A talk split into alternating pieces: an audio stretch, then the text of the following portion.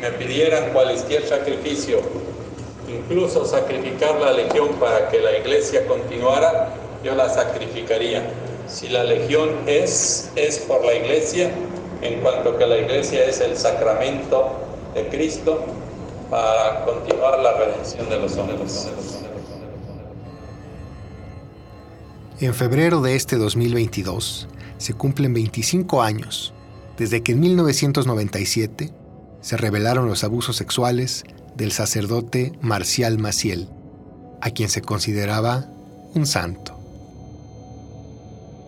Maciel era el fundador de los Legionarios de Cristo, una congregación religiosa surgida en 1940 en el sótano de una casa de la Ciudad de México. En aquel entonces, Maciel tenía solo 20 años.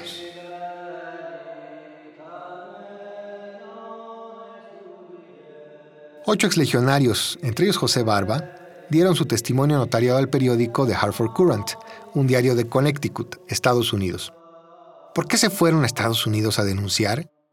José Barba ha explicado que sabían que en México ningún medio de comunicación los iba a escuchar, que serían censurados por el poder de Maciel. Por eso recurrieron a uno de los diarios más antiguos de la Unión Americana. Su denuncia se publicó ahí el 23 de febrero de 1997. Los exlegionarios se atrevieron a denunciar cuando supieron del abuso sexual a un menor en el Instituto Cumbres, abusado por un sacerdote legionario que no era Marcial Maciel. Pensaron que si no hablaban, más niños serían víctimas del abuso y el encubrimiento en la orden religiosa. Los ocho denunciantes fueron Félix Alarcón, José Antonio Pérez Olvera, Fernando Pérez Olvera, Juan José Vaca, Saúl Barrales, Alejandro Espinosa, Arturo Jurado y José Barba.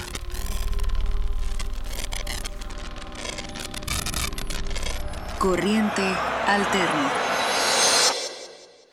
Eh, como he contado, una loca, eh, violenta masturbación que me causó con enorme daño porque el hombre estaba, yo creo que drogado y estaba estaba mal, porque me había pedido que lo masturbara con el pretexto de eh, que tenía dolores en sus partes eh, viriles. Mi mano se, se congeló y él se enojó, me sacó la mano de las sábanas y me regañó diciendo no sabes hacerlo. Desde hace un cuarto de siglo se conocen los testimonios de abusos sexuales. De hecho, la Legión de Cristo tuvo que aceptar que Marcial Maciel abusó de al menos 60 menores de edad. Este podcast da respuestas a nuevas preguntas. ¿Cómo financió el padre Maciel su emporio religioso? ¿Cómo sostuvo su impunidad durante décadas? Se basa en el testimonio de José Barba. José Barba es, quizá, de los hombres con la memoria más privilegiada de México. Es capaz de recordar con precisión el día, el mes y el año de acontecimientos que ocurrieron hace siete décadas. Para 1997, cuando se reveló que Marcial Maciel era un pederasta, la Legión de Cristo se había convertido en un emporio religioso y financiero. Controlaba colegios privados en América y Europa y era propietaria de universidades en México, Estados Unidos, España e Italia. Marcial Maciel acumulaba propiedades. A los 30 años, Fundó el Colegio Máximo de Roma y a los 32 compró el Gran Hotel de la familia Cortines en Ontaneda, España. Lo más interesante es que esta compra la hace en efectivo, al contado y en metálico. ¿De dónde sacaba tanto dinero un sacerdote joven? Era bueno para obtener fortunas de viudas millonarias. Sin embargo, eso no parece suficiente para explicar su abundancia. Esto era una realidad que Marcial Maciel supo aprovechar en, Roma, facilitando dinero eh, que llevaba adquirido de alguna manera en México. Nunca en las cantidades que le hubieran permitido a los 28 años fundar un colegio de lujo como el colegio de Vía Aurelia 677 en Roma, que está a un paso de Piazza Irnerio, que está a 45 minutos del Vaticano. ¿De dónde salió el dinero?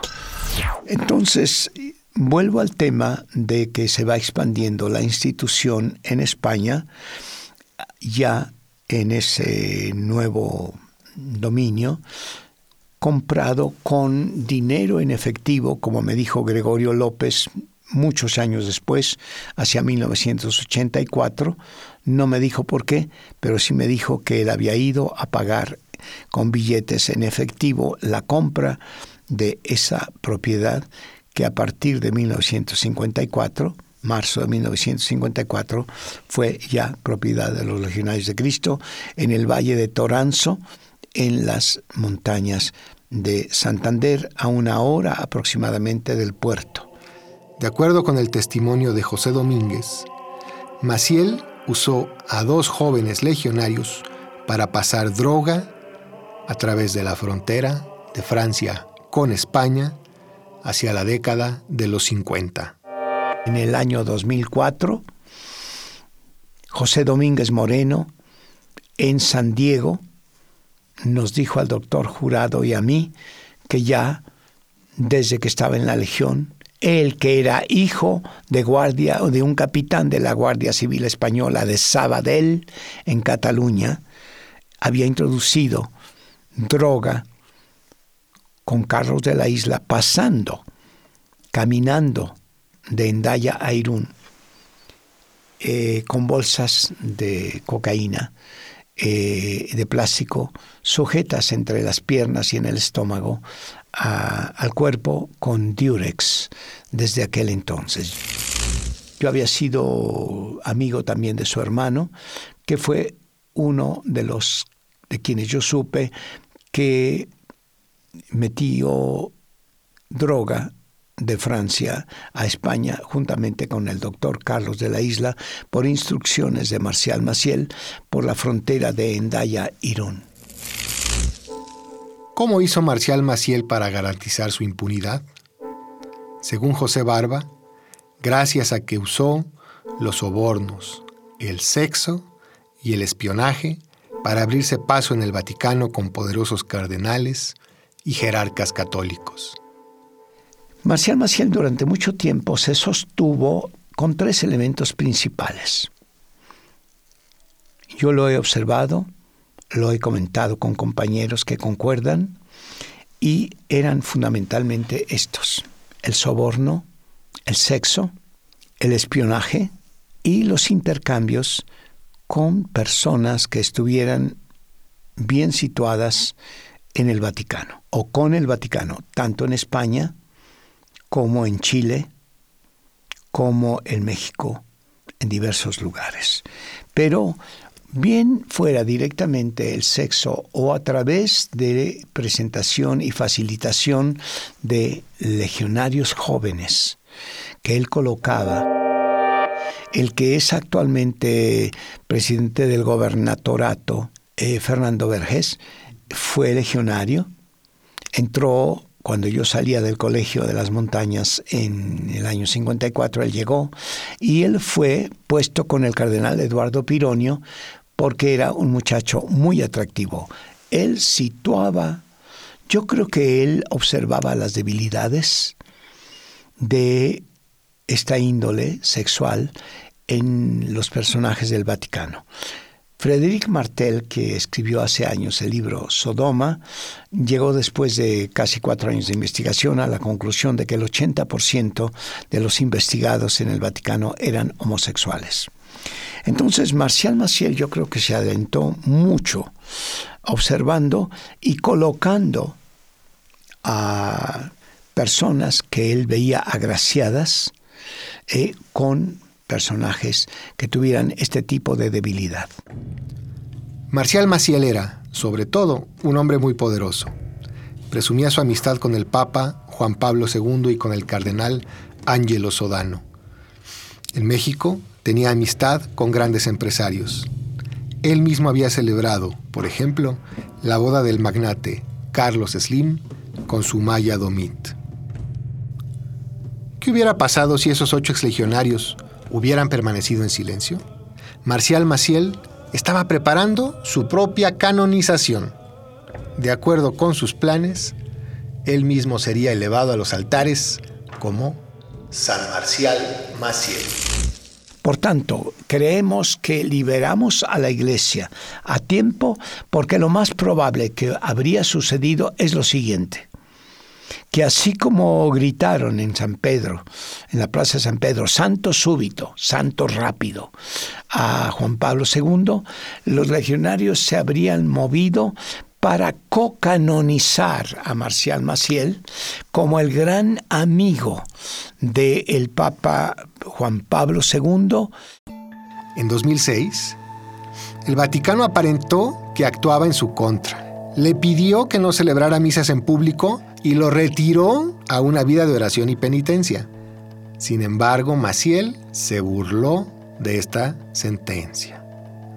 En compañía de sus amigos, de su mujer y de su hija, porque sí, Maciel además tuvo esposas e hijos, se fue de vacaciones por Europa a todo lujo no lo juzgó, solamente lo invitaron con esa expresión a salirse a hacer meditación y penitencia, lo cual se le puede decir a cualquier pecador. Durante mucho tiempo estuvo con su amante o mujer de las que tenía, con su hija, estuvo en diversos lugares, estuvo en Cancún, estuvo en Madrid, estuvo en Capri, y no obedeció de ninguna manera.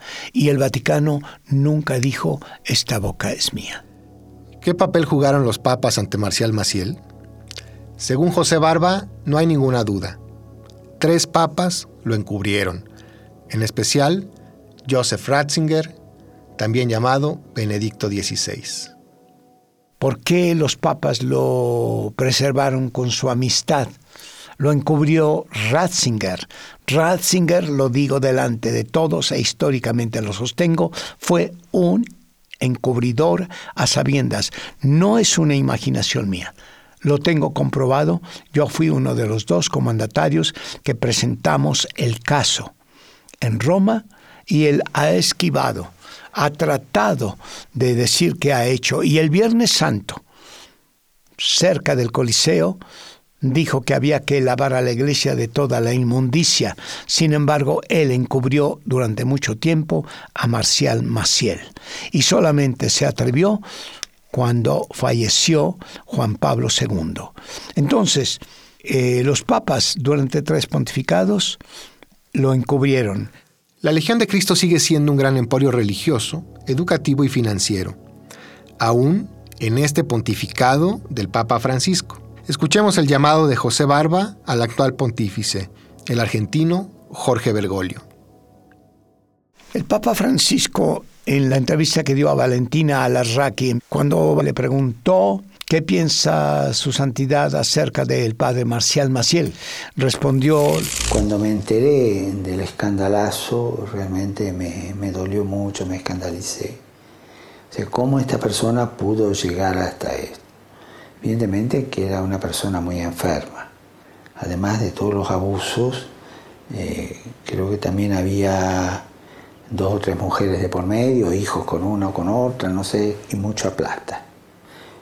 Pero creo que se trataba de un enfermo, un gran enfermo. En el entonces Cardenal Ratzinger llevó la cosa adelante, el Papa San Juan Pablo II le, le dio luz verde para llevarla. Hubo encubrimiento, uno puede presumir que sí, aunque siempre en justicia hay que presumir la inocencia, pero sería raro que no, tuviera algún padrinito por ahí medio engañado, medio que, que sospechara y no supiera. eso yo no lo he investigado.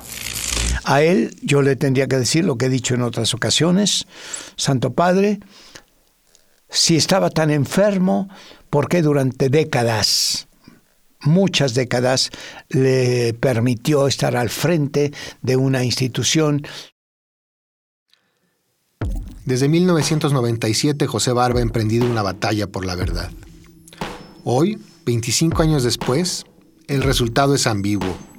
Se logró desenmascarar a Marcial Maciel y evitar que un pederasta fuera declarado santo de la Iglesia Católica. Pero la Legión de Cristo, como estructura de encubrimiento, sigue intocada y manejando recursos millonarios, como lo mostró la reciente filtración que encontró casi 300 millones de dólares escondidos en un paraíso fiscal. La pederastia clerical y el encubrimiento de la jerarquía católica se han convertido en el escándalo más grave de la Iglesia desde hace tres décadas. Personas como José Barba y otras mujeres y hombres valientes han emprendido una larga batalla por la verdad y los derechos de las infancias a una vida sin violencia.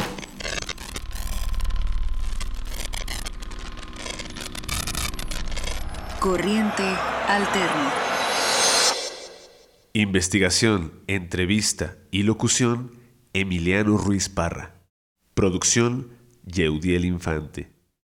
La Unidad de Investigaciones Periodísticas de Cultura UNAM agradece a Radio UNAM por su apoyo para la realización de este podcast.